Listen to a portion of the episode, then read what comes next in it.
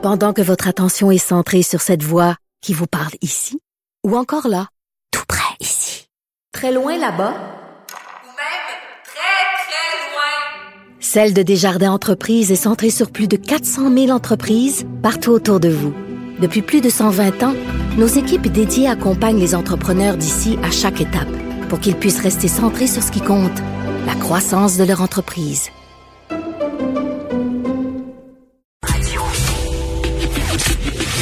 Le, commentaire de Emmanuel Latraverse. Des analyses politiques pas comme les autres. Bonjour Emmanuel Latraverse. Bon lundi. Bonjour. Comment ça va? Ben, ça va très bien, ça va très bien. Toi-même, on, dirait qu'on se parle au téléphone juste en, toute intimité. Attention, ça pourrait devenir un piège pour toi. Euh, écoute, Emmanuel, euh, tu vas nous parler de, l'application que, que s'apprête à, à lancer l'Ontario et la Colombie-Britannique sur le retraçage de la COVID. Oui, et la, question qui va se poser, c'est est-ce que le Québec va embarquer ou pas? Donc, pour les gens, là, on va juste faire un petit tableau avant. Là.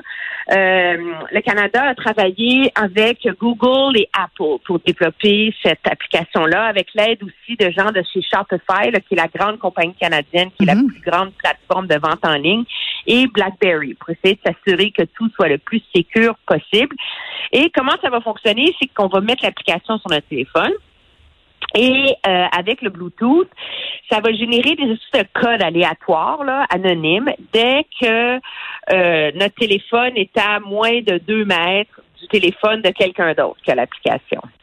Et si quelqu'un qu'on connaît, qu'on a croisé comme ça, là, de qui on a été à proximité, est testé positif, là, lui va se faire donner un code à mettre dans son téléphone, puis les téléphones de tout le monde qui ont été en contact avec lui ou à moins de deux mètres de lui dans juste les ton petit bruit sonore, juste ton petit bruit sonore me fait paniquer un peu. Bon, hein? Oui, oui, oui. Et euh, puis c'est c'est assez. J'ai beaucoup réfléchi à ça. Il y a il y a beaucoup d'avantages. Il y a des avantages, il y a des ondes. Donc vraiment, le gouvernement a tout fait pour que toutes ces données-là soient anonymisées. Là. Donc, c'est pas les codes, euh, euh, tout ça, c'est pas associé à ton nom. Il n'y a pas de banque de données. Là. On va savoir que Caroline Saint-Hilaire a été à tel endroit à telle heure.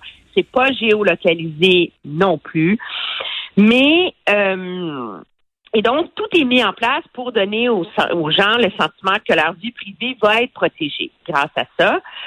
Sauf que il y a beaucoup de zones d'ombre ensemble. Les, les données sont stockées dans un nuage, c'est l'info nuagique. C'est il est où ce nuage-là? Est-ce que c'est des nuages qui sont stockés aux États-Unis? Est-ce que ça rend ces données-là vulnérables ou pas? Et euh, les commissaires à l'information ont donné des cadres au gouvernement pour développer ces applications-là mais ils reconnaissent aussi du même souffle que les lois pour la protection des renseignements personnels sont pas nécessairement adaptées à ce contexte-là.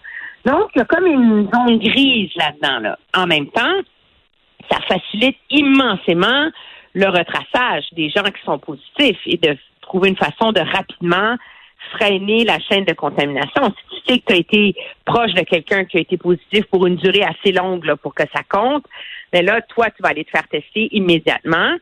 Puis, ça permet d'essayer d'endiguer les éclosions beaucoup plus euh, facilement. Mais en même temps, ça soulève beaucoup de problèmes. Là. Puis moi, le problème le plus intéressant, je trouve, c'est le faux sentiment de sécurité que ça va soulever. Mm-hmm. Les gens vont se dire, ah ben, ben si je l'ai, je vais me faire tester, tu sais.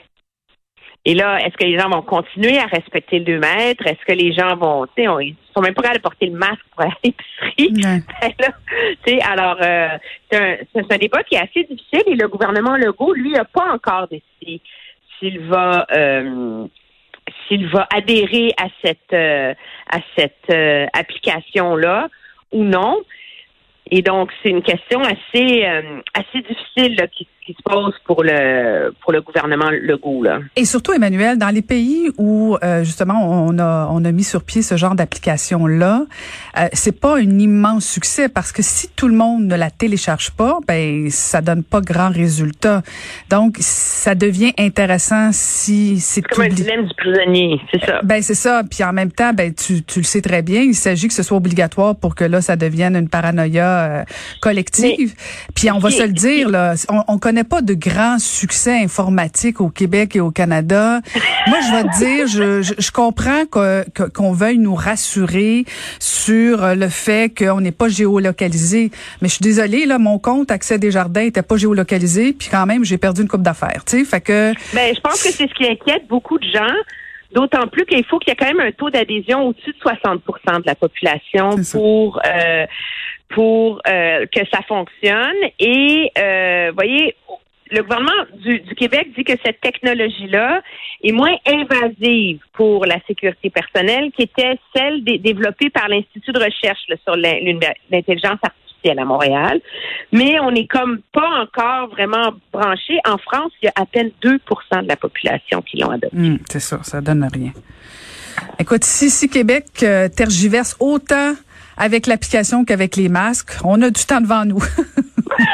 Oui, absolument. Et d'ailleurs, tu en as parlé dans, dans ta chronique du Journal de Montréal euh, sur euh, sur enfin c'est l'été et euh, masques. Porterons-nous des masques Porterons-nous pas des masques? Oui, mais c'est comme euh, moi ce que je constate pour euh, c'est à quel point il y a une forme d'insouciance hein, qui s'est installée dans la population en ce moment.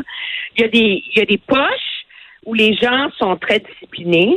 Et il y a d'autres poches où ils le sont pas du tout. Je suis allée dans deux épiceries. Euh, je fermais mon appartement à Montréal cette semaine et il y a une épicerie où tout le monde avait le masque, puis l'autre épicerie, j'étais la seule avec un masque. J'avais l'air d'une hurlu-berlu totale. et c'est la même chose dans les parcs où là, il y a des camps de jour et là, c'est la cohue totale, on s'entend, comme n'importe quel camp de jour. On peut pas demander l'impossible à des enfants. Euh, les gens qui font la file, etc. Puis j'essayais de me poser la question d'où ça vient cette insouciance-là? C'est pas comme si la population est globalement irresponsable. Et je posais la question, puis je me demande si c'est pas parce que la classe politique aussi a un peu baissé la garde. sais. Quand on voit plus le premier ministre à tous les jours nous mettre en garde, faire ses points de presse, quand son ministre de la Santé est pas là non plus à tous les jours, ben là, on a comme l'impression un peu que le docteur Arruda est rendu à prêcher dans le désert aussi. Parce qu'il n'y a plus le- la légitimité du pouvoir politique à ses côtés. C'est comme l'envers de la médaille des critiques qu'on est qu'on qu'on émettait quand il faisait ses points de presse euh, avec eux. Puis l'histoire de donner les chiffres euh, sur euh, le, les bilans quotidiens est assez extraordinaire. Aurais-tu imaginé au mois de mars? Le gouvernement Legault annoncer un tel revirement de politique par communiqué de presse le jour de la fête de la Saint-Jean et le renverser 48 heures plus tard par un gazouillis du ministre de la Santé? C'est c'est comme, alors là, les gens, ils se disent, bon, ben, la classe politique traite ça comme ça, ben, c'est pas si grave que ça. Ben, pas, pas juste la classe politique, Emmanuel. Je veux dire, docteur Arruda, il est pas capable de nous dire si c'est obligatoire, pas obligatoire. Au début, il a banalisé le masque. Je veux dire, c'est devenu ridicule. Euh, il, est, il est tout seul au monde à défendre le fait que le masque est pas, il est pas super utile. Je veux dire, tu peux pas blâmer la classe politique. C'est lui le patron Non, de la santé publique qui l'oblige, puis on n'en parlera plus. Je veux dire, c'est lui le grand patron, puis il l'oblige pas. Ben parfait. Donc, euh, c'est réglé le dossier. On le porte pas si on veut pas. Et le ouais, mais en tout cas, on, on c'est et, c'est- là, moi, je pense qu'il y a une confusion dans le message général aussi. Euh, C'était simple d'être discipliné quand le message était simple. Restez chez vous, c'est dangereux. Et là, on est dans des nuances de gris, de tu peux donner un cerf fort à ta grand-mère, c'est en santé, mais c'est pas en santé, puis tu mets ta tête plus bas que la sienne. Puis là, je veux dire, à un moment donné, c'est la raison pour la. Non, mais. Ben oui, mais c'est ça. hein. C'est ça. Et, et, et- et dans le fond, ta ligne dans, dans ton article, je pense qu'elle est, euh, elle résume bien là. Euh, Le relâchement de la population est au diapason avec euh, ses dirigeants. Fait que c'est ça. Oui, mais c'est ça, ça, ça soulève un. Tu sais, moi, l'idée, c'est pas d'être alarmiste là, et de s'empêcher de vivre loin de là. Je pense que dans le déconfinement, il y a plein de façons de continuer à être responsable, mais c'est comme si on oubliait le risque qui se pointe l'automne prochain. Puis je trouve ça assez surprenant que cette attitude-là demeure au Canada quand on voit ce qui est en train de se passer aux États-Unis. C'est comme si on regarde les États-Unis en ce moment, on dit ah, ah, les Américains ils ont fait ça tout croche, c'est pas surprenant, leur gouvernement est irresponsable. C'est pour ça qu'il y a eu 45 000 cas en une journée vendredi dernier, imagine.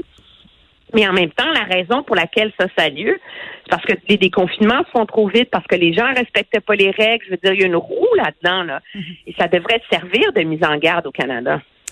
Ben merci Emmanuel pour cette mise en garde. Alors, euh, je veux une photo de toi avec ton masque. Ah ben oui, ça va me faire plaisir. J'en ai même cousu Je- moi-même. Toi, toi t'as cousu? Oui. J'ai appris la machine à coudre pendant des Écoute, confinements. écoute, une femme à tout faire, une femme à marier.